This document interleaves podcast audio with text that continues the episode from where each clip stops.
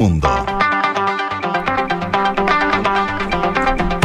7 con un minuto, lunes 24 julio 2023. Radio Duna, nada personal. José Ríos, buenas tardes. Buenas tardes, Matías del Río. ¿Cómo estás tú? Bien, es que estoy telegrafiado hoy día porque, porque no sé por dónde partir, Eh, habiendo tanto. por donde más te convenga.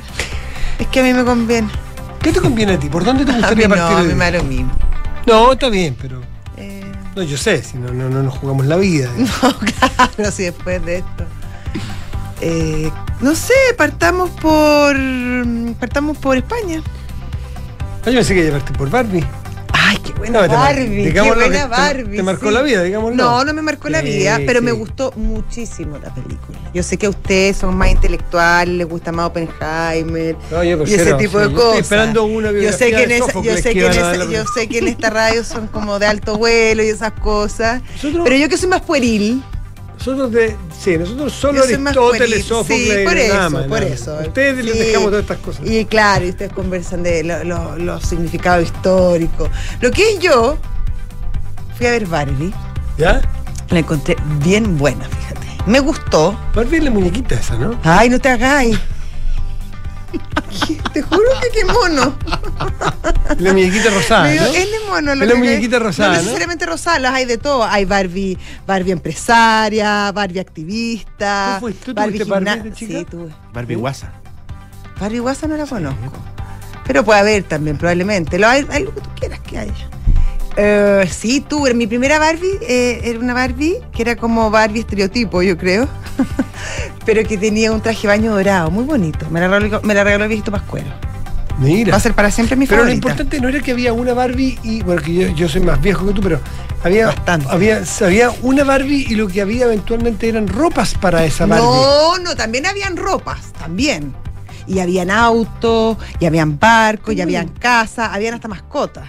Pero también las había distintas Barbie que venían, cada uno, por ejemplo, Barbie oficinista venía con su maletín, ya venía vestida de ejecutiva.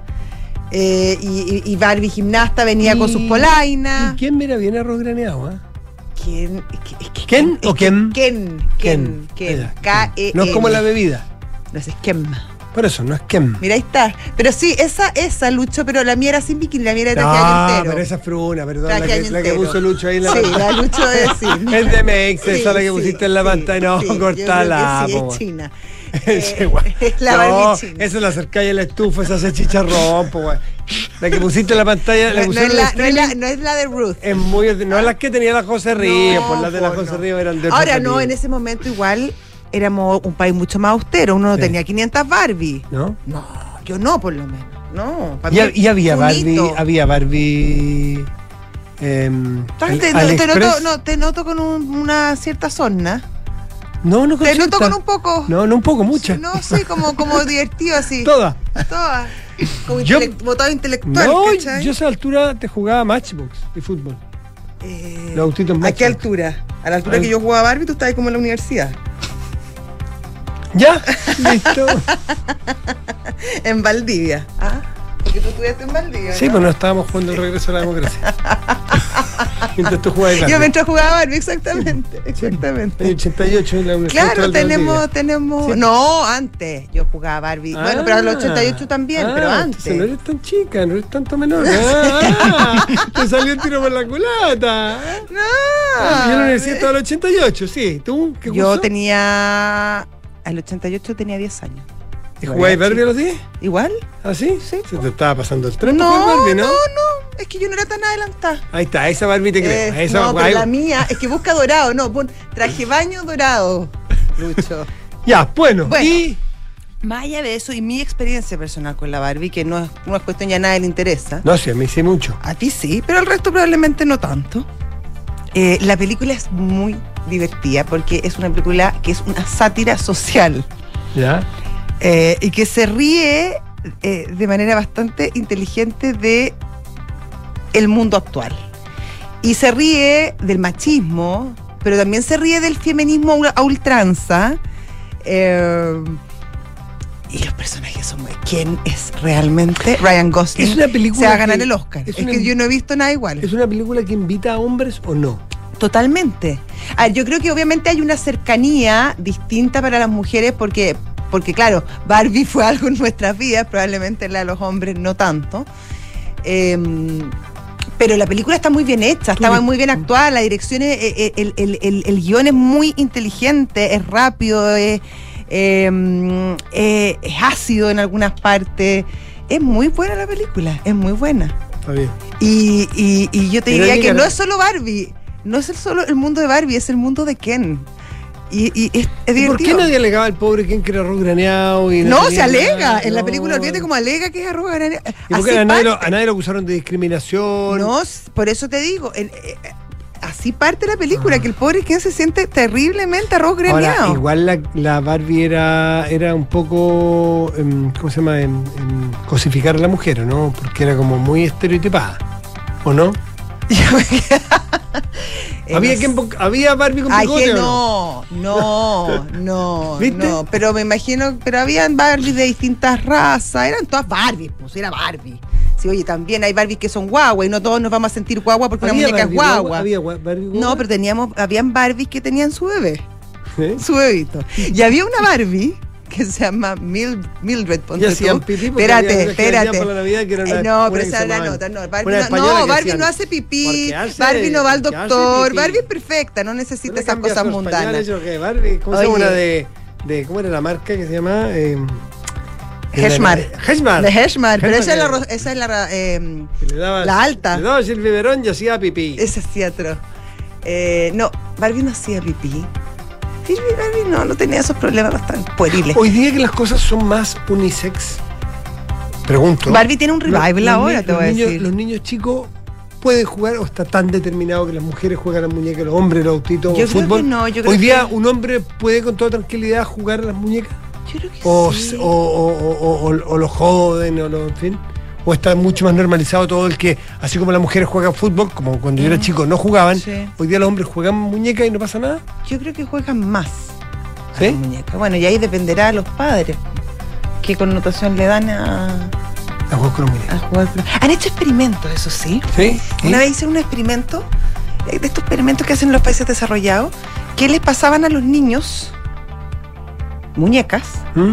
y a las mujeres autitos, ¿Ya? por ejemplo. ¿Y qué pasa? Y los ponían a jugar. Y las niñitas terminaban jugando con los autitos que conversaban.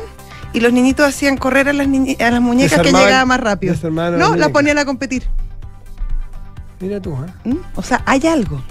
¿Qué me quieres decir con eso? ¿No? Hay algo. No somos iguales, tenemos diferencias. Cierto. Vamos a ver Barbie. Yo tampoco vi eh, Oppenheimer. Me, creí- me gusta cómo le dicen Oppenheimer. Así le ponen. O sea, es como. Open Mind. Open o- Mind. No, ayer, eh, a ver, ¿quién hablaba de lo- No, voy a ir a ver Oppenheimer. No, Oppenheimer. Ah, Oppenheimer. Ah, yo tengo un amigo Jaime. ¿Será Sí, algo? el Oppenheimer. ya, lo veremos. No, no, no. Vino Yo quiero ver. Oppenheimer ¿Sí? también. En todo caso, si uno puede abrirse a aprender en la vida. parece que es difícil, ¿no? De. Es larga, ¿Ah, sí? tres horas. ¿Y alguna de estas van a llegar a las plataformas? Yo creo que todas, pues, ¿Sí? tarde o temprano. ¿Tarde o temprano? ¿Más temprano que tarde? Más temprano que tarde. Ahora, olvídate cómo les fue, ¿eh? Sí, creo que sí. Ya, tema 2. 155 millones de dólares en Estados Unidos y Canadá, Barbie, este fin de semana solo. Y Oppenheimer, 81 millones de dólares en Canadá y Estados Unidos este fin de semana. Conversé con un amigo esta tarde, Ya. con dos amigos periodistas a Madrid, para que me, me explicaran desde allá lo que uno entiende más o menos desde acá. ¿Qué pasó ayer, el 23J de España, con las elecciones? Muy, muy sorpresivas a lo que iba a pasar. Era el día donde sacaban al sanchismo y fue el día donde el sanchismo ganó sin ganar, pero de alguna manera está a puertas de convertirse o de renovar su mandato presidencial. ¿Qué es lo que pasó? Era el día donde el PP iba a coronar y fue el día donde el PP efectivamente le fue muy bien, el Partido Popular, que es la derecha tradicional, si se quiere, pero los socios de Vox no dieron el ancho. Eh, funcionó la campaña o funcionó la, el temor de algunos de Sí. votar Vox, porque Vox es un partido muy duro.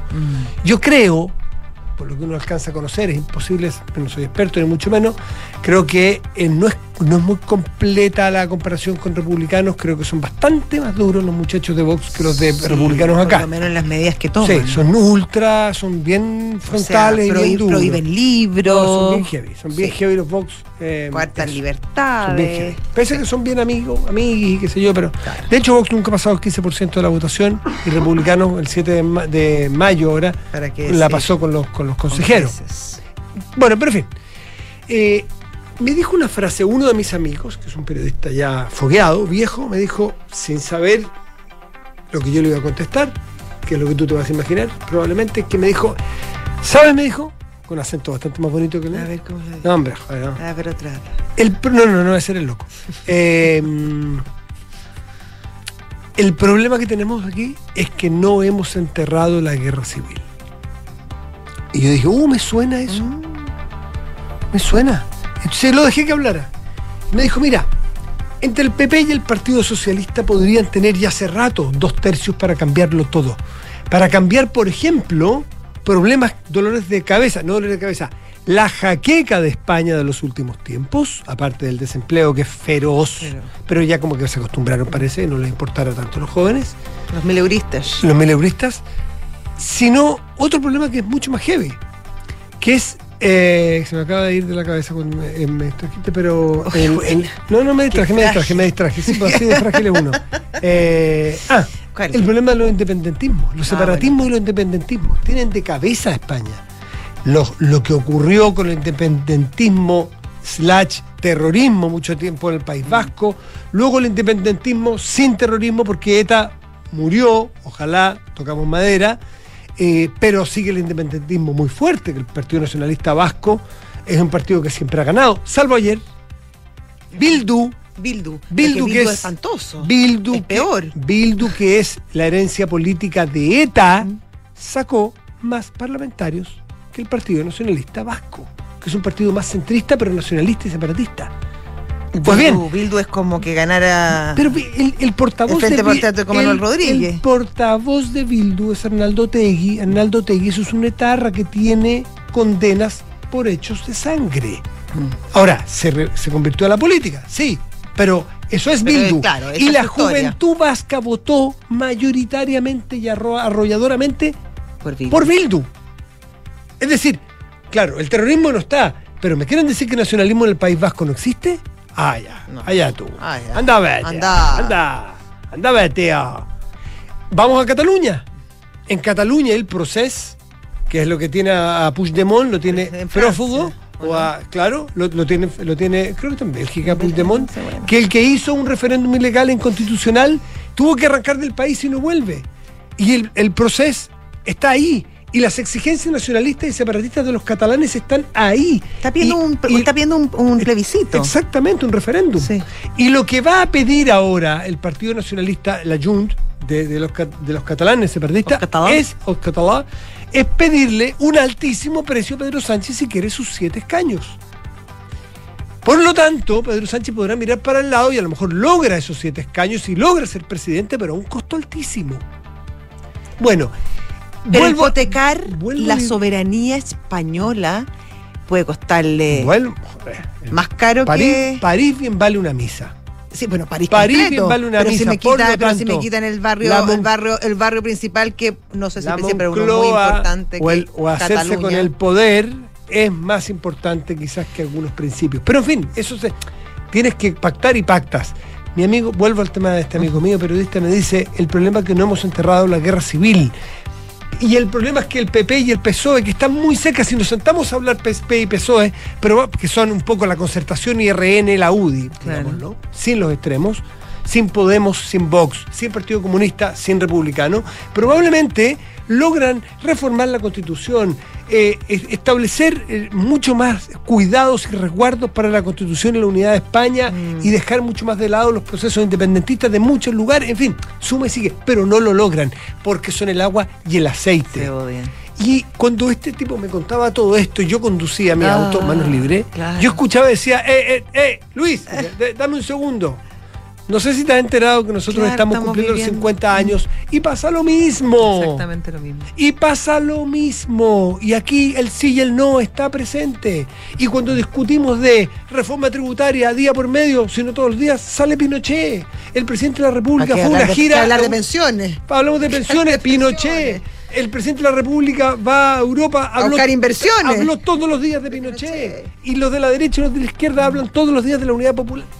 No hemos enterrado nuestra fractura. Y ese es un problema feroz porque nunca, salvo que lo, lo logremos hacer bien, mira, mira Alemania. ¿Será una cosa latina? No sé, pues mira Alemania No, que el por eso 90. Alemania. eh, Mira Japón. Bueno, Japón, Con mira- Estados Unidos. O sea, les tiraron dos bombas y Pero mira. Mira Alemania cómo estaba fracturado en el 90 y mira cómo logran unirse, unificarse, salir adelante. Entonces, eh, discúlpame, pero somos los guaripolas de los pelotudos. Sí. Que no ser capaz de sentarse una vez por todas, pasarnos las cuentas, porque si tú quieres discutirte, tú, te acusan de negacionista. Entonces, ahora, los españoles tienen un problema más grave que el nuestro, que la guerra civil, a saber, terminó el año 1939. Los nuestros Sí, el 73. Está bien, pero, pero vinieron años larguísimos de Franco. Ah, bueno, claro. Claro. Ah, bueno, claro. Hay que sumarle. Claro, hasta el 75 duró una eso. dictadura larga Y ahí hay que los vencedores no. Claro, y ahí hay todo un tema que finalmente, la, la, la- lo que hablábamos antes también, la, la- las elecciones no se juegan solamente en el terreno económico, por ejemplo, que España debe estar en uno de los momentos más difíciles, Mm. por lo menos de los últimos 20 años, con un desempleo disparado en unos países que en proporciones más se han empobrecido en los últimos años, y que uno dice, obviamente estaba todo para que ganara la derecha, pero es que resulta que Vox y también algunos del PP, mientras fueron líderes en los ayuntamientos, se pusieron a cancelar libros, se pusieron a, a sacar bandera, a restringir libertades que habían ganado para un país que vivió mucho tiempo eh, en ese oscurantismo y que le pese y que se sentía además humillado por el resto de Europa. Conclusiones que uno puede sacar. Va a venir Juan Pablo Iglesias, Juan Pablo Iglesias a contarnos el escenario más adelante de lo que puede venir. Es demasiado parecido a lo de España y de Chile para sacar conclusiones. No solamente Podemos y el Frente Amplio son parecidos, no solo Vox y Republicanos son parecidos, no solo el Real Madrid y la Católica son parecidos. Ay, no solo-. Ya, pero no interrumpa. Tenemos muchos parecidos. Viste, me interrumpiste y se me fue la onda. Yo estaba subiendo arriba. Es que te subiste por el púlpito. chorro, te no, pasaste bueno, ya, 18 ya, ya, pero corrijo. No solamente el Barcelona y la Católica son parecidos. Ya, ok. El problema, y a partir de eso tenemos que sacar ciertas conclusiones y cada uno sacará las suyas. Por ejemplo, yo supongo que la derecha hoy día, los partidos de derecha, cada uno de ellos, estará viendo cómo lo hace para que no le ocurra lo que le ocurrió al PP, que le fue increíble ayer y prácticamente es imposible que logre ser gobierno porque tiene un lastre que se llama Vox.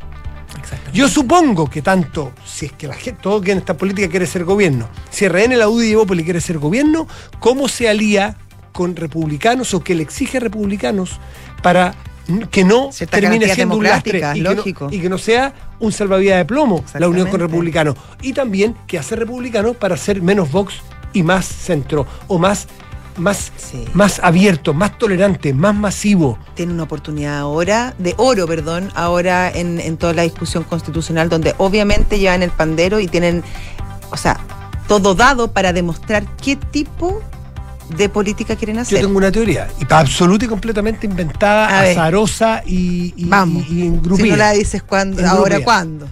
No es- esto sí que es opinión, no dato. Ya. Opinión. La hora de las opiniones. Opinión. Ya. Incidencias con Matías me, del Río. Me la cobran si no. Ya. ¿Cuántas enmiendas hizo el Partido Republicano? 400. No, 400 fue la derecha. No, la derecha fueron 511. Entonces 400 fueron 400 las de. tanto. 400 fueron las de. Los republicanos te dirán, no, nosotros hicimos 400 enmiendas y somos 22 consejeros. Díganle a la derecha, díganle a Chile Vamos, porque hizo 500 y son 11. O sea, el doble que nosotros. No, po. El doble, porque son la mitad de consejeros. A promedio por No, pero si nos hicieron 500. 500, 511. 511. Ah, chuta cantidad ella. Mi teoría, mi, teoría, ah, mi, mi, mi- apuesta, pues no está basada en nada cierto, sino que olfato. Republicanos, creo yo, que son Vivaldi, han puesto esta cantidad de, de- de enmiendas y han despertado, la reacción que han despertado en, en la- los adversarios políticos diciéndole que están pasando la planadora para, un- es un- Ah, pa- ya, ya te sigo. para ceder Sí, mucho Claro, y poder tener una línea de base alta para decir, miren todo lo que cedimos. claro. Nosotros teníamos 400 y tantas enmiendas y cedimos, te voy a inventar, en, treci- en, en 397 cedimos completa y el resto cedimos la mitad. Sí. Para que vean que no somos Vox, claro, Para que vean que no somos los duros que dicen que somos, que estamos abiertos. Sí, puede Es ser. Es un, es un- sí, sí. Creo Yo que creo es que es una una estrategia. posibilidad, que una estrategia. Veremos, llegado el minuto, cuánto de eso se cumple y además, eh, cuán estoicos, entre comillas, son para soportar la presión de las bases. Porque hay bases complejas dentro del mundo republicano. Mira lo que pasa en la municipalidad de Las O Condes. sea, para Ahí muestra un botón. La fractura está en republicanos. Exactamente. Los que están con Cast, los que están con de la carrera. Por decirlo de algún modo. Sí. No sé si la carrera. la- a- Sí, pero viaje. mundo de la carrera. ¿eh? Mundo Exactamente. cast. La pelea no está entre los No. comunistas y los pues, republicanos. No está entre los socialistas y los de la nueva O sea, mayoría. de hecho, la niña del Frente Amplio mira como desde Cabrita. el balcón, eh, sí, pues desde el con- palco, con el junto, autopiso, junto con la, sí, con la pues. señora ahí. Con el alto piso de Sí, popcorn, tal cual. la del Frente Amplio come cabrita Sí. en los consejos Al- y, alcalde y los ella. republicanos se sacan los ojos. Sí, los ojos. Y Evópoli también están divididos. Ya, habría más teorías, pero que Enrique Javier se está a punto de ir. ¿Te aburriste, Enrique Javier? No, lo he pasado muy bien. Ah, ya. Ahora, son las 7.21. ¿Oppenheimer o Barbie? Ah, me Eh, es que yo soy muy fanático de Christopher Nolan. Ay, pensé que iba a decir soy muy fanático de quién. 7 de la tarde, 21 minutos, estás en Duna. Nada personal. Ya, temas. ¿Quién? No. ¿Quién te preguntó? Alan. Ah, Alan. Oye, parece un personaje que a mí se me había olvidado que es Alan. ¿Qué amigo quién? Alan. Yo ¿Pero solamente. qué? No, les dejo a Alan. Les dejo a Alan. ¿Alan Brito? Nadie sabía, ¿A la quién, nadie sabía bien quién era Alan y no pasó mucho con Alan, pero tiene un papel en la, en la película, Alan. Enrique Javier, Bueno, después de todo lo que se le con la José, vamos con los vamos temas. con el título. La diputada Catalina Pérez retomó sus labores legislativas después de tres semanas con licencia médica y a seis desde que comenzara el caso convenios. Cabe recordar que el Tribunal Supremo de su partido, Revolución Democrática, sentenció a la parlamentaria a ser suspendida de su militancia por un año, situación que se replicó también al interior de su bancada en la Cámara. Y Carabineros ingresó esta mañana al liceo de aplicaciones para desalojar la toma realizada desde el día jueves. Esto se da después de que el directorio de la entidad educativa haya cancelado las clases del día de hoy por el estado de riesgo vital de un estudiante que manipulaba artículos incendiarios a las afueras del establecimiento. Al respecto, la ministra Toa afirmó que en algún minuto iba a haber un incidente de este tipo. El adolescente afectado tiene el 25% de su cuerpo quemado y se encuentra en coma inducido. Y China habría enviado equipamiento militar a Rusia en secreto para eludir las sanciones occidentales. Una investigación del sitio político reveló que Beijing entrega drones, chalecos y cascos, entre otros materiales claves para las tropas invasoras en Ucrania. Tras la salida de Ariel Holland del Banco Universidad Católica, Cruzados confirmó a Nicolás Núñez, el ex técnico de Magallanes, donde debutó como técnico y con quien alcanzó el ascenso a Primera División. Ganó la Copa Chile 2022, la Supercopa 2022 y participó también en Copa Libertadores 2023.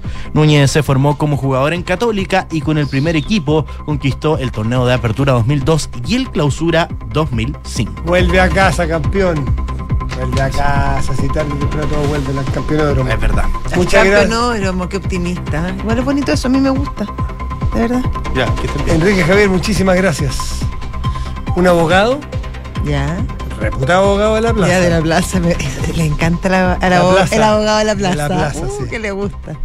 Y que además es constitucionalista y Ya, ¿y experto, es de la Católica o no? y- No, le he Ah, ya. preguntado, yo no me meto en cosas personales. Es demasiado Yo no íntimo. hablo en la vida privada. Es demasiado íntimo eso. Ya. Eh, ¿Qué dice? solo te diré que es del comité de expertos. Ah, ya. Ah, Ah, ah. top of the line. Ya, Ya, ya, ya, ya, ya, ya. Cito, milagro pero no el santo. Perdí dos horas de mi vida ayer viéndola. Eh, Alternativa dos Barbie. horas no, pues Barbie tiene que Barbie. ser. Alternativa B, Oppenheimer. No, pues Oppenheimer dura tres, así que fue Barbie. Ah, entonces fue Barbie. Puede ser. Bueno, tenemos distintos gustos con el, yo, con, tú sabes con que el soy un- constitucionalista. un abogado frustrado soy yo. ¿Ya? No estudié Derecho. Yo Era- tampoco. no era- si estuviera de nuevo, yo estudiaría Derecho, me encantaría. Yo también Y hay un término que me gusta mucho de los abogados, yo se lo dije al constitucionalista por WhatsApp. ¿Qué? Lo que tú has hecho se llama. Me lo pasaron en mis ramos de derecho. Todos tuvimos uno que otro. Exposición imprudente al riesgo. 7 de la tarde, 24 minutos, estás en Duna. Nada personal.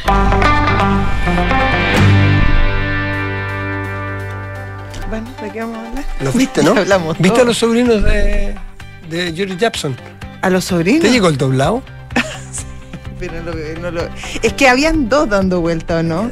¿Cuál es? Bueno. ¿Cuál es el que viste tú? No, es, que, es que había dos. Sí, pues yo vi uno que Ah, era como sí. el cuando llamaba por teléfono y contestaba Claro. al guardia. Sí. Ese vi yo. Ay, no lo tengo, qué pena que no lo tengo. Qué lecera. Pero era muy, era muy chistoso, era muy chistoso. porque decía, "Oye, güey, llama aquí el. Ah, sí, sí lo vi. Sí. Es el que vi, el del guardia, el que contestó Sí, guardia. habla el ministro George Jackson. Jackson, era muy bueno. Te va a mandar tu sobrino y. y Que tuve, tuve un problema. un, problema, un problema del tipo accidente. Sí, aquí es Puente. Muy buena, muy simpática, muy. Ya, pero bromas aparte. Está muy enojado. Perdón, ¿viste que mm, se está se llamó una licitación, entiendo, para la inhibición de, de cárceles, ¿eh? de, de- de antenas celulares en cárceles? ¿eh? Ah, qué Tarde, pero sí, hace mucho rato sonando este tema, pero... Tú sabes que en algún momento estaba súper avanzado ese tema y con la pandemia ¿Mm?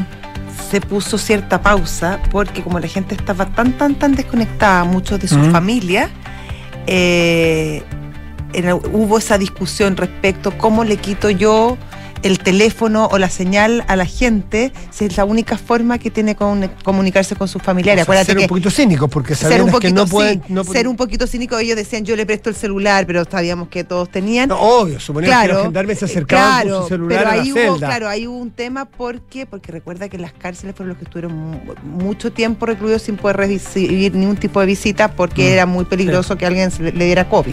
Mm. Bueno, pero como cualquier persona no tenía visitas, yo tampoco tenía visitas de mi Yo ni de mis familiares, ni de mis bueno amigos pero tú podías hablar por teléfono Durante un tiempo, sí, yo podría hablar por y teléfono. podías meterte al Zoom Es cierto, es cierto. Bueno, pero, pero, pero, pero, pero, pero, eh, hoy día aparecieron en Chilevisión las imágenes, las primeras imágenes del robo, con los, no sé si viste algunas imágenes, con los delantales blancos, los tipos que llegan con la, muy profesionales ¿eh? sí, que llegan con la Sí. yegua para levantar eh, la, qué sé yo. No han aparecido, no ha aparecido la caja No. fuerte, apareció una Apareció caja una fuerte. caja fuerte, estaba Más- ¡Oh! no era, más no era. No, era, no era, no era. Sí, La PDI dijo sí, que no lamentablemente no era, no. Y, y las- en las imágenes se ve a las claras de que no hay ninguna resistencia de la parte al menos que yo vi, no había ninguna resistencia de parte de los eh, de los guardias. Uno no sabe si los guardias son particularmente eh, incapaces para ese trabajo o estaban coludidos, porque uno necesariamente tiene que pensar algo de eso. Porque la mujer del aseo que estaba allí, Sí, la señora América. la señora América se pegó el cachofazo de, pero un de y una y dijo esto es Esto es raro. más raro que serpiente con orejas, claro. jefe no esto le es- contestó, llamó a su, a su subjefe. sí, esto- rápidamente. Esto, esto, claro, jefe, subjefe, pero lo escaló, doña América.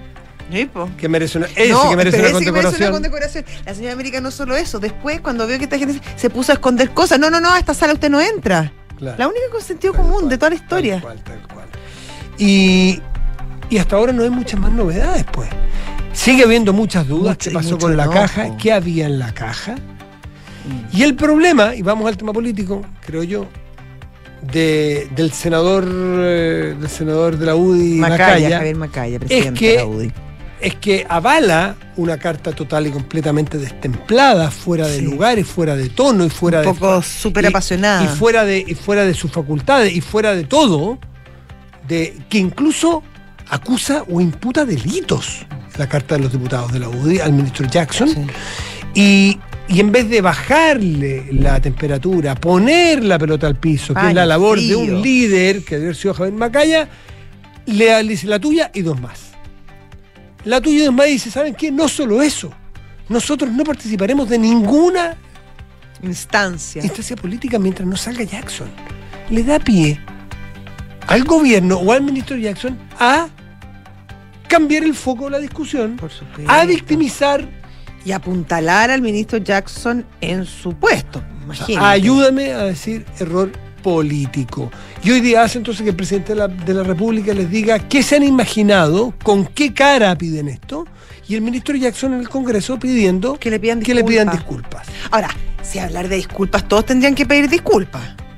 O sea, esto sería el festival de la disculpa. Porque, o sea, el ministro Jackson también, antes de que cantara el gallo, eh, insinuó una operación política. Eh, en, en este robo, Sí. eh, dando a entender que él estaba siendo víctima y a quién estaba culpando indirectamente, obviamente a los interesados en que él caiga. O sea, acá hay para todos los lados. Lo que pasa es que la, la- la- la decisión de la UDI, en particular del presidente de la UDI, Javier Macaya, resulta absolutamente incomprensible. Incomprensible dijo además en un, en, un, en, en un político que, como hablábamos el otro día, ha demostrado bastante prudencia y además bastante capacidad de diálogo. Por lo tanto, ahí uno se pregunta, quizás esta es una decisión estratégica de la UDI para eh, posicionarse como el partido de oposición más duro. Somos más duros que republicanos. Y A lo sacarse quizás esta, esta, esta idea de que eh, la derecha light. A lo mejor, a lo mejor, vaya uno a saber cuáles son las cuitas que tienen cada uno de ellos y cuál, dónde les aprieta el zapato, sí, pero de afuera se ve francamente que quedaron eh, marcando ocupados, o sea, no, no, no, no los apoyó ni Evópolis, ni, repu- ni republicano. No, calladito ni, republicano, ni callado, no dicen nada, calladito es que cuando tu adversario se equivoca, quédate Sí. callado, deja que se sigan equivocando. La verdad es que es muy llamativo lo que ocurrió, insisto, el presidente de la Además que a esta altura como porque tuvo todo el fin de semana, ya no lo hizo, ¿cómo echas pie atrás a, a todo este entuerto? Mm. Sin quedar mal, o medianamente mal por lo menos. En fin, sigue, sigue avanzando, uno puede seguir comentando infinitamente este caso, sigue apareciendo, ah, sigue habiendo cosas bastante raras, es bastante llamativas, cuesta mucho creer que esto es un, es un delito común, pero hasta aquí no hay antecedentes que indiquen lo contrario, antecedentes claros y evidentes, pero sí hay una evidencia de que no es muy común, porque además un ministerio no debe ser, así la lógica común, no debe ser blanco nunca, no debiera ser blanco nunca de un delito común. Si tú me dices voy a ir a saltar una tienda, un portal, a un mall y a, ro- y a robarme computadores de alta gama, Ya, ya es último. esperable. Pero si yo voy a ir a robar computadores viejos a un ministerio, viejito, usa esa Ay, inteligencia. No solo eso, Matías. O sea, yo espero de una repartición pública, de un organismo público que tenga estándares de seguridad altos. Porque ahí, ahí se juega nue- nu- nu- nu- nuestra credibilidad como país, ahí se juega. O sea, esa gente que está a cargo de los ministerios, los ministros, los, los subsecretarios, eh, la institución ministerial es la gente que está a cargo de, de los recursos de nuestro país. Por lo tanto, es- puede ser simbólico, pero no es, no es menor que sea así de franqueable un ministerio. No, no es una buena No, señal. no es una buena señal. 7 de la tarde, 32 minutos, estás en Duna. Nada personal. Y ya está nuestro invitado Exactamente. al teléfono. Vamos a conversar de la recientemente electa mesa de la Cámara de Diputados, donde finalmente llega a un acuerdo eh, las fuerzas del oficialismo más la democracia cristiana y se elige a un presidente de la mesa de la democracia cristiana y una vicepresidenta del Partido Comunista, Carmen Hertz. Para conversar respecto a este acuerdo está con nosotros Luis Cuello, jefe de bancada del Partido Comunista. ¿Qué Hola, tal, hola, Luis, diputado? ¿Cómo estás? ¿Cómo está Josefina? Buenas tardes. Buenas tardes, Matías. Muchas gracias por la invitación. Buenas tardes. Es bien simbólico el acuerdo de esta tarde, en los 50 años del golpe, el año de los 50 años del golpe, eh, que logra hacer una mesa de muerte cristiano con un comunista. Eh, esa es, yo te diría, creo yo, muy personalmente, la noticia buena del día. Eh, habla de algún grado de superación de los traumas que todos tenemos, de alguna manera los que somos mayores. ¿Algo de eso surgió en la conversación, diputado Cuello? Bueno, creo que eh, sin duda tiene un valor simbólico eh, y por supuesto que eso fue parte también de la conversación de lo que nosotros habíamos planteado en el contexto de, la- de las negociaciones, las conversaciones con las distintas bancadas y desde luego que para nosotros es muy importante, eh, es muy, tiene un peso muy, muy significativo que precisamente eh, la diputada que hoy día ocupa, está ocupando en este momento la vicepresidencia de la Cámara, es eh, la diputada Carmen Hertz, que, que fue, bueno, ha sido abogada histórica, abogada de derechos humanos, que alegó en el caso de Pinochet, eh, bueno, que, que en definitiva tam- también ha sido parte, una parte eh, relevante del movimiento de derechos humanos, y en consecuencia creo que también eso le añade un componente simbólico eh, que a nosotros eh, por, por lo menos lo, lo, lo valoramos muchísimo. Entonces creo que eh, se, también es, es, sin duda es una dimensión a mi juicio, que hay que valorar de, esta, de este acuerdo que hemos arribado hoy día. Diputado, ¿qué circunstancias cambiaron con respecto al año pasado que no llegaron a acuerdo? Y tanto fue que no llegaron a acuerdo que tuvieron que buscar una figura que no fuera ni de la democracia cristiana ni del Partido Comunista y finalmente se llega al nombre de Vlado Mirosevich del Partido Liberal. ¿Qué cambió? ¿Qué, qué sucedió en este año que, que las cosas logran cuajar de forma distinta? Bueno, varias cosas. En primer lugar, que el año pasado, eh, en el segundo periodo que habíamos acordado, le correspondía a nuestra bancada asumir la presidencia. Eh, nosotros levantamos en ese momento la candidatura a la compañera Carol Cariola eh, y lamentablemente existió un incumplimiento del acuerdo en base a distintas razones, excusas, pero eh, se incumplió. Entonces, en función de eso, nosotros hicimos gesto para, en el fondo, mantener la gobernaría de la Cámara y apoyamos a Vlado Milosevic, pero por cierto ahora había que corregir esa, ese incumplimiento y creo que en definitiva, nosotros siempre hemos planteado que el entendimiento tiene que hacer sobre la base de, primero, poner fin a la exclusión de nuestro partido eh, y en segundo lugar también de respetar la verdad la verdad empeñada. Entonces creo que en definitiva hoy día lo que cambia es que eh, hay un compromiso expreso no solamente de todas las fuerzas políticas que están en el acuerdo administrativo, sino que también un compromiso especial eh, por parte de la democracia cristiana, una declaración escrita que firmaron cada uno de sus diputados, donde se comprometen a apoyar la, eh, a, a, nuestro, a nuestra bancada para ocupar la presidencia de la Cámara en marzo de 2024 sin que ello esté sujeto a ninguna otra condición. Entonces, eh, es, un, es un compromiso, digamos, a todo evento de votar por un candidato de nuestra bancada y, por lo tanto, eso para nosotros es una garantía de que esta vez se, se va a cumplir. Eh, y, por cierto, nosotros eso también lo valoramos. Y, en segundo lugar, también porque se estableció una compensación que tiene que ver con que eh, vamos a ocupar ahora la primera vicepresidencia, nos correspondía la segunda, entonces también un gesto que ha hecho el Partido Socialista en función también de llegar a un entendimiento. Entonces creo que han cambiado varias varios aspectos. Por supuesto, lo que ha cambiado también es la incorporación eh, al acuerdo administrativo de la CDU, eh, que también se suma a este acuerdo y, por lo tanto también eh, nos va a apoyar el próximo año. ¿Y cuál es el, el por qué el Partido Comunista, esta pregunta que cabría para cualquier partido, ¿eh? ¿por qué el Partido Comunista quiere estar en la mesa? ¿Qué, qué sello le quiere dar? ¿Cuál, qué, qué vamos a, qué, qué, distintivo va a tener una mesa con la, el liderazgo de Carmen Hertz? Bueno, yo creo que en primer término eh, el aporte que puede hacer la diputada Carmen Hertz en la vicepresidencia tiene que ver justamente con, eh, con relevar eh, la conmemoración de los 50 años del golpe de Estado. Eh, y además es un elemento que incluso ha recogido el, el presidente que ha asumido ahora, de, de Ricardo Cifuentes, lo ha mencionado en su discurso. Entonces creo que eso también, eh, eh, a, mi juicio, incorpora un valor en sí mismo. Y, creo que eh, al respecto, aquí varias discusiones pendientes, que bueno, ya hemos pasado en otras ocasiones eh, también con ustedes, eh, sobre los debates que están eh, pendientes de la sociedad chilena respecto del golpe de Estado, respecto de la unidad popular, respecto de las deudas de la sociedad y del Estado frente a los rebeldes eh, contra los derechos humanos. Entonces, por supuesto que es un sello que es una impronta eh, que y, el respeto a los derechos de las personas que va, a, mi juicio, eh, relevar con la presencia de Carmen Gers en la, como vicepresidente. Me imagino, Luis Cuello, que este es un, un, uno de los motivos que los inspiran a usted, pero probablemente no hay una visión compartida respecto sobre todo al periodo previo al golpe de Estado entre ustedes y la democracia cristiana. Por lo tanto, el sello que quieran darle a esta fecha eh, puede que varíe, que no sea tan unitario como, como usted lo presenta. ¿Se ha conversado más o menos los lineamientos?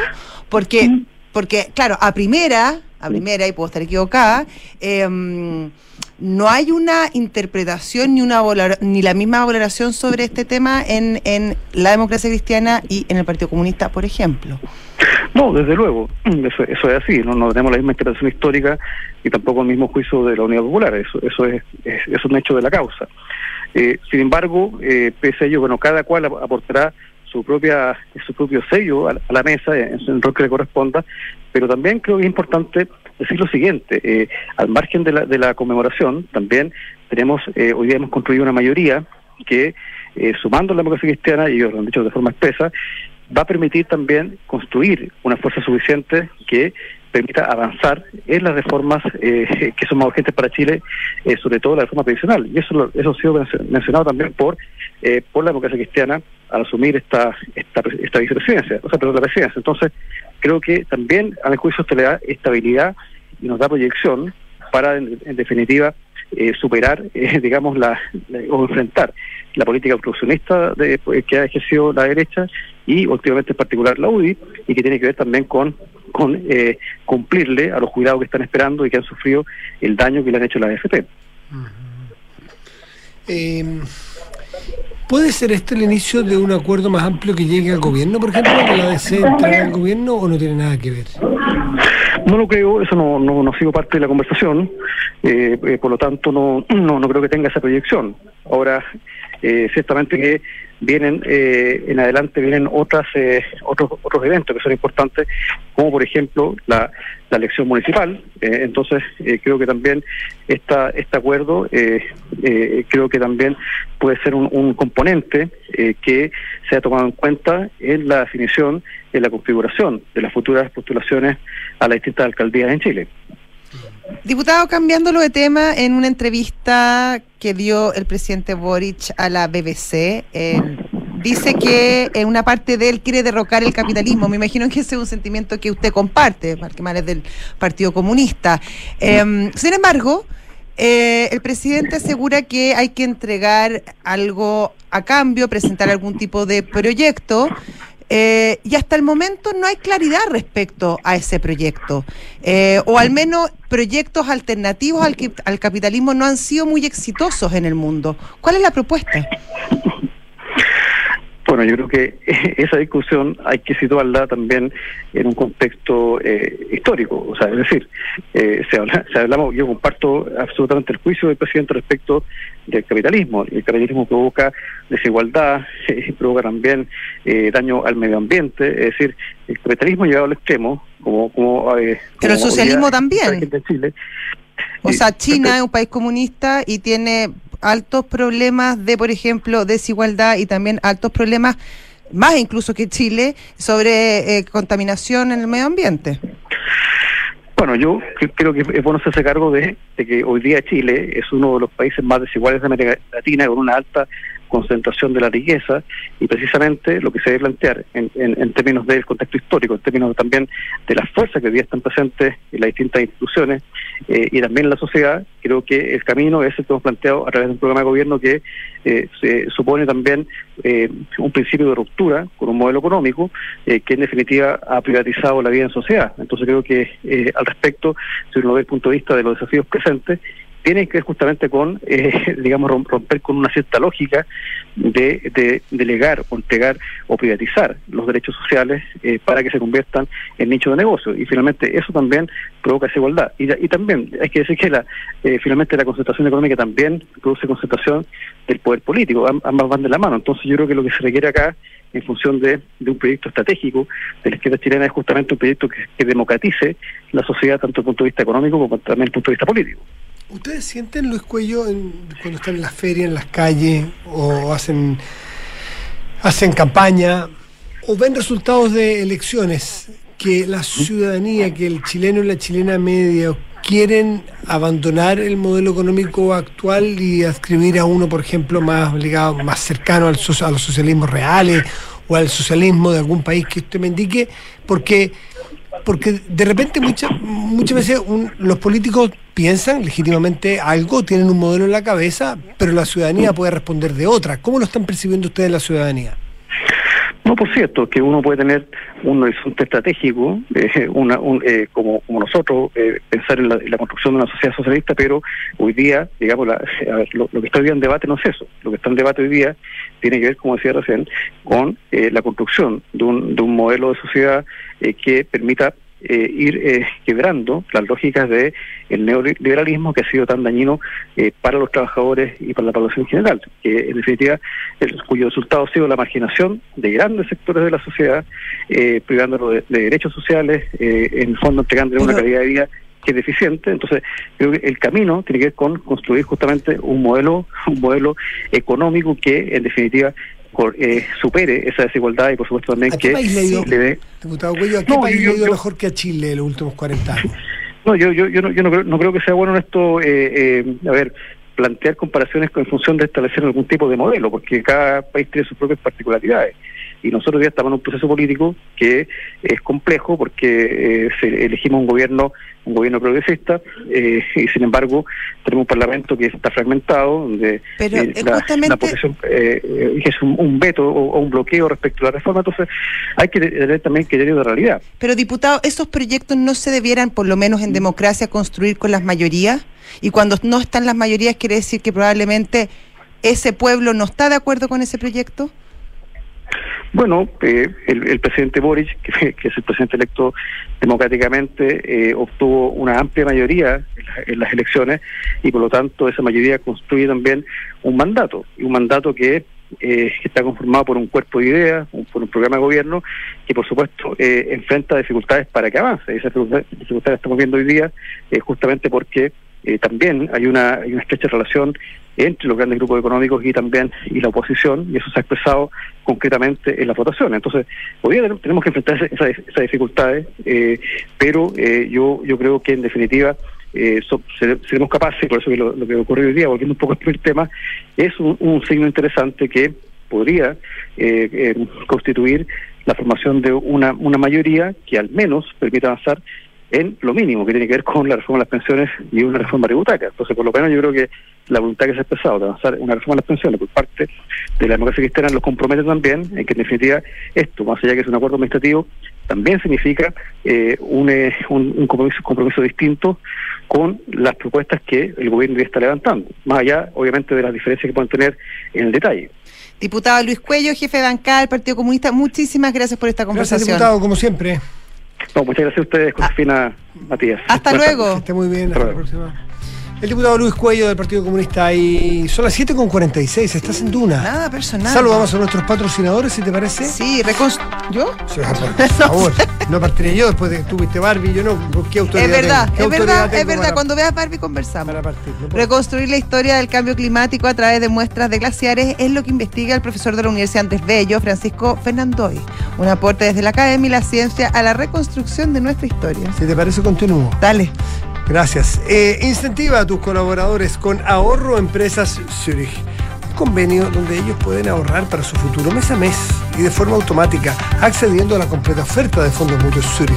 Bajo convenientes condiciones. Para más información ingresa en zurich.cl. Pausa. Ya volvemos. Estás en Duna. Nada personal.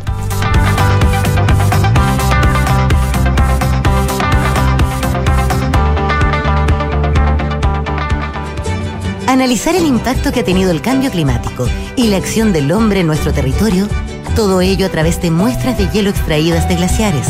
Es lo que hoy realiza un grupo de científicos liderado por el académico de Universidad Andrés Bello, Dr. Francisco Fernandoe. Un aporte que se pone al servicio de la comunidad y que nos permite reconstruir y entender mejor nuestra historia. Universidad Andrés Bello, acreditada en nivel de excelencia en todas las áreas. ¿Qué es ir un paso adelante contra el cáncer? Es contar con los mejores especialistas, por si es que te llegara a pasar. Es tener un seguro que me proteja ante cualquier tipo de cáncer. En Zurich vamos un paso adelante contra el cáncer. Por eso te ofrecemos el seguro Zurich Oncológico Familiar que te protege de inmediato al ser diagnosticado de cáncer. Conoce más en zurich.cl. ¿Y tú vas un paso adelante? Riesgo asegurado por Zurich Chile Seguros de Vida S.A. Las condiciones generales del producto, coberturas y exclusiones se encuentran depositadas bajo los códigos POL 3 201 80108 K3 202 20212 K3 202 20213 y sus condiciones particulares. Conoce más en zurich.cl.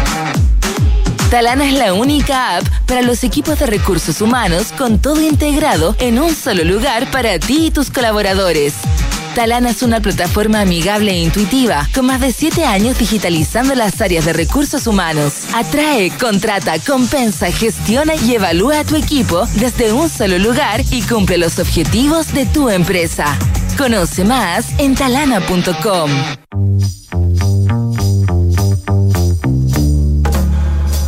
Son los infiltrados en nada personal.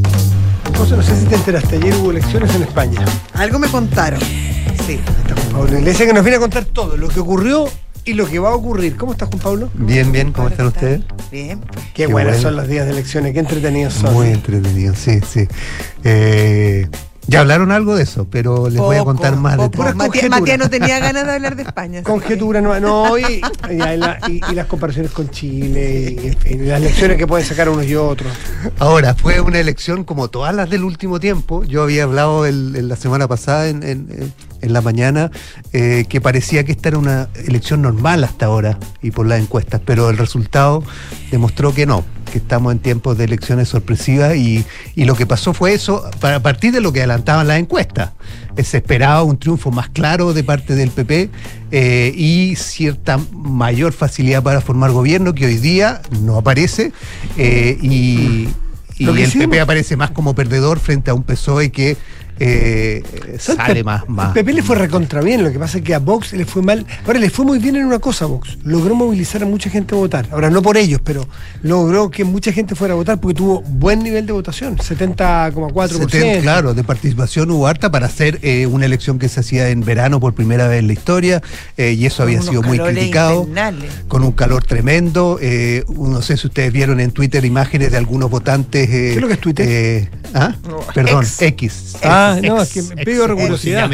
Pido rigurosidad Ahora, porque se llama exacto. X desde hoy. Ahora, sexiamos, no tueteamos. Ah, sexiamos, pero no sé cómo suena raro, ¿no? Disculpen la interrupción. Pero, pero bueno, cerramos el paréntesis de, de lo que sea eso, la red social. eh, eh, y habían imágenes de algunos eh, votantes llegando con traje baño, con uno incluso con eh, con estas más Gente muy eh, escandalosa. caras para bucear, haciendo show. Pero el hecho es que las elecciones fueron sorpresivas porque eh, se esperaba un triunfo más claro de- del PP, cosa que no pasó, y eso abre un escenario bastante incierto de lo que vaya a pasar de aquí en adelante. El 17 de agosto se eh, instalan las nuevas cortes y ahí empieza todo el proceso de negociación para ir armando gobierno. Eh, eh, Feijó, el, líder del PP, dijo hoy día que ya había establecido ciertos contactos con el, movimiento Navarro, digamos, con... eh, Canarios y Navarro son los que le dan unos votitos los más. que le darían dos votos más, y, asumado a Vox, llegarían a 171. Y además agregó al Partido Nacionalista Vasco que minutos después en una declaración dijo que ellos no iban a eh, facilitar ningún eh, gobierno de, de, de el, Feijóo del, de- del PP. Por lo tanto, eh, ahí la, la opción del Partido Nacionalista Vasco, que en algunos, en el pasado, en algunas oportunidades sí ha estado eh, eh, o ha facilitado gobiernos del PP, en este caso eh, definitivamente no parece estar ahí. Eh, y eso abre la posibilidad para eh, el, el PSOE que eventualmente eh, sume, eh, no, no los votos, los 176, porque ninguno de los dos tiene opciones, pero al menos una mayoría eh, que es la otra opción para eh, en- en- eh, llegar a ser presidente del gobierno, que en la primera votación, si no se sacan los 176, se va a una segunda votación donde basta que haya más sí que no. Claro, Eh, tener por más lo que tanto, adversario. eh, en ese escenario, eh, el Pedro Sánchez podría lograrlo, pero ahí entra la figura de Puigdemont que se convierte hoy día en el la figura clave para formar gobierno, Desde lo que la- resulta a lo menos irónico que un prófugo de la justicia en España sea la, el, eh, cuyo partido sea eh, eh, clave para, para lo que venga vender, ahora. Se la van a vender cara si se la venden el apoyo. ¿eh? Y ya lo han dicho hoy día, dijeron que lo que querían era amnistía y con- acordar un referéndum en, en Cataluña, dos cosas que hoy día parecen bastante imposibles de lograr, por lo tanto todos ¿Qué pasa si no llega? bueno, si no llegan a, a- a ningún acuerdo ninguno de los dos, si no logran sumar los votos, ni siquiera tener esa, esa mayoría eh, eh, en una segunda votación, eh, habría que ir a una nueva elección. Los plazos que tienen son desde que se produce una primera intento de, nombrar eh, eh, presidente del gobierno eh, fallido, a partir de ahí corren los dos meses Dos meses. Para eh, unas nuevas eh, para convocar unas nuevas elecciones. O sea, tienen dos meses para ir tratando de arreglar y buscar otra opción. Si después de esos dos meses eh, no se logra, el rey debe disolver las cortes y convocar a nuevas elecciones. Muchos apuntan que esa es una posibilidad bastante probable hoy día, aunque evidentemente para Pedro Sánchez no es la, mejor opción porque una nueva elección tampoco se sabe cómo va, va a resultar. Muchos plantean que las cosas pueden no cambiar mucho como ya pasó en Sería España. como en Navidad, En- exacto. Ya Sí, pasó, Navidad, ya justo, pasó en, las ulti- en los últimos años en España, digamos, en dos ocasiones. Por lo tanto, eh, no es una eh, posibilidad muy lejana de que se produzca. Pero a Pedro Sánchez le conviene más eventualmente lograr eh, en esta oportunidad hacer eh, gobierno con lo que tiene. Un periodista español con el cual le conté la José que había hablado en la tarde, que es bastante especializada, me contaba cosas muy detalladas que algunas de ellas no las logro retener porque eran muy, muy al detalle, pero sí me dijo algo, que era que hoy haya salido Alberto Núñez Feijó, que fue quien ganó, pero que tiene muy, muy, muy pocas posibilidades de convertirse en el próximo presidente de España, hoy hizo una, eh, un punto de prensa, hizo una declaración diciendo que va a buscar hacer gobierno. En cambio, Pedro Sánchez hoy no dijo esta boca es mía al respecto. ¿Qué tiene que ver eso? Con que el rey, que el rey es un moderador, nunca toma acciones políticas sino conversa ante con los partidos. Es un árbitro, pero que tampoco tiene el pito siempre. Pero igual es el árbitro que opera de presencia. Nunca ha hecho sino llamar a, al que gana, hasta aquí, para decirle que puede o que se presente a una moción de, a una sesión de investidura. Por lo tanto, sería bien especial, bien curioso, tendría que ser parte de una. No, ese- Pedro Sánchez, o sea, esta situación incomoda mucho al rey, porque sería muy raro que el rey llamara a Sánchez, que no ganó, Claro, para decirle, bueno, conforme gobierno. vaya a una sesión de investidura, en la sesión de investidura donde votan sí o no. Dice, yo quiero ser presidente, voy a armar este gobierno, eh, sí o no. Sería muy raro. Lo- entonces, ¿qué, ¿a qué está jugando Feijóo hoy día? A decir, yo gané, Claro, lo llámeme, obvio es que el rey obvio. me va a llamar a mí. Si pasa eso, el rey lo va a llamar, él va a ir a la investidura, no va a ganar la primera vez probablemente, no va a ganar la segunda vez y probablemente ahí el rey llame a Pedro Sánchez. Pero sería muy, insisto, están, la política está poniendo muy contra la espada y la pared una, una institución de jefe de Estado que es el rey, que no es bueno ponerlo en, aprietes porque él no es un agente político, sino que es más bien un moderador. Pero un no tiene otra alternativa que llamar a. Salvo que Feijó dijera yo no voy a Claro, a no yo no postulo, alcanzo, yo yo no no postulo, alcanzo, Yo no de armar. Feijó Pero no, lo no está creo que poniendo, lo haga no lo está poniendo fácil. ¿A No. qué está jugando Feijó hoy día? Una de las alternativas que se especulaba a, no mirar nunca más a Vox, que terminó siendo un lastre, decir a Vox, ¿quién es Vox? Vox, ah, me suena, no mirarlo y mirar al centro. Feijó es un hombre bastante de centro, es de derecha, muy de centro derecha. Mirar al Partido Nacionalista Vasco, que tiene siete escaños, e ir con ellos en investidura y por por abandono o por, por, por tácitamente suponer que Vox los apoyaría. Pero si los apoya tácitamente sin, dar, sin negociar con ellos, no tendrían por qué darle nada a Vox. ¿Está Ni dispuesto Vox? ¿Está dispuesto claro. Vox a eso?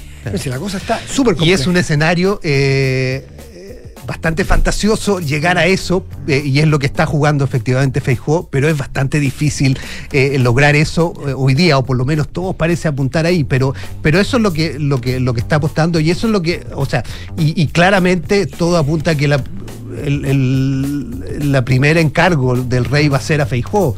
Eh, sería muy raro, como dice Matías, que se lo encargara a Sánchez, digamos. Históricamente el que saca la mayoría Claro. es el que tiene la primera opción de formar eh, gobierno, pese a que las posibilidades son bien escasas. Eh, Sánchez tiene, en cambio, las probabil- más probabilidades de hacerlo porque tiene efectivamente más posibilidades de lograr que haya más sí que no en una segunda votación. Hoy día tiene, sumando a Bildu, a- al Partido Nacionalista Vasco, eh, a eh, Esquerra Republicana, eh, tiene 172, eh, tendría, digamos, 172 eh, votos en una segunda votación y descartando a Junts, el partido de, de Puigdemont, que en esa segunda votación debería abstenerse. Esa es una cosa que Sánchez tiene que lograr, que se abstenga en esa segunda votación, porque si vota que no, evidentemente tampoco lo logra. Eh, por lo tanto, viene un periodo de negociaciones muy complicado, muy difíciles, eh, que hacen que eh, ni siquiera entre el PSOE eh, haya mucha esperanza de que se logre eso. Oye, ¿qué gana el catalán? El, el partido este catalán de Puigdemont, Junts. Junts, em, votando que no. Es una señal para su gente, porque más allá lo otro abstenerse también, decir yo me abstengo, que pase lo que pase.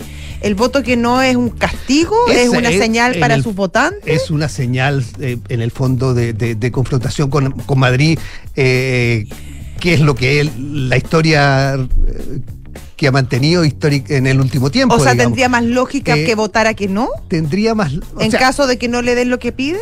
Tendría tendría tendría más lógica que votara que no eh, pensando que esta es la opción que tiene hoy día eh, Puigdemont que tiene Junts es finalmente negociar algo si no logra obtener nada eh, muchos plantean que sería difícil pensar que facilitaría algún tipo de gobierno Pero qué difícil sería esta, otra nueva legislatura, si se le llama a los periodos de cuatro años, de Pedro Sánchez, que viene de ser presidente. Si es que lo, lo- si es que lo logra, que es lo más probable, ¿no es cierto? Que logre ser el nuevo presidente, o sea, que renueve su presidencia, pero la renueva con, o la renovaría con, acuerdos de los catalanes separatistas que le habrían obligado a hacer, o permitirles hacer, un, eh, un plebiscito, un, un, un referéndum, y em, y una amnistía a, la- a los que violaron la Constitución y están prófugos de la justicia, como eh, Puigdemont y me parece que Junqueras. Y Me parece que Junqueras también está afuera. Tendría que, es decir, arrodillarse frente al separatismo, que es uno- una de las jaquecas de España hoy día. Y por otra parte, ya lo está haciendo y le ha costado muy caro con eh, HB Bildu, que son los exetarras. Es decir, eh, vota, vota Pachote, que es, lo, el, que es el eslogan que han dicho como diciendo, vota con los, con los etarras. Vota con-". Entonces, empezar un gobierno, empezar una legislatura con los exetarras adentro, con los más radicales, a ver, sale, aunque alguien dirá que hoy día no corresponde ese vocabulario porque ETA ya no existe. Eh, y además, con los separatistas catalanes muy reacios a querer, o más bien muy porfiados en querer seguir siendo separatistas, eh, es un precio caro para llegar a la Moncloa. Sabemos que París bien vale una misa, pero a veces es caro, es Sí. caro. Entonces, Sí, y en esta negociación tenemos que agregar, perdón si no agregamos, un punto más, otro elemento a este, a este cóctel, digamos, que es que el próximo año hay elecciones en el País Vasco y en Cataluña. En mayo. Y eso En va mayo a y en- influir en... las decisiones que tomen unos y otros ahora. Claro, Puzzle complicado. Hay, hay una, hay una elección de autonom- autonómica en el País Vasco en mayo y donde te- tenemos que por primera vez ayer la izquierda más dura, eh, HB Bildu, en los exetarra, Le gana le ganaron por primera vez en la historia al Partido Nacionalista Vasco, al PNV. Entonces, ese, ese panorama local, ¿cómo se lo va a bancar el próximo año Pedro Sánchez si es que es gobierno con ellos dos adentro? Bueno, es parte de las dificultades. Pero nadie dijo que iba a ser fácil gobernar. Por eso que Juan Pablo todavía no ha presentado su candidatura a la presidencia. Viste que había que había había mucho todo que que, quedaba, que abarcar. quedaba. eh, Juan Pablo. Juan Pablo Iglesias, como siempre, un gusto. Gracias. Vaya muy bien. Que estén bien. José, José Ríos tiene familia en España, así que estuvo ayer prácticamente Sí, pues muy, desconectada muy concentrada. No, no, me perdí. Barbie y de ahí, Y de ahí- toda la tarde Televisión Española y Antena Sí, 3. Exactamente. Chao, José. Llamaba a. Matías para que me explicara. Chao. Ya, adiós.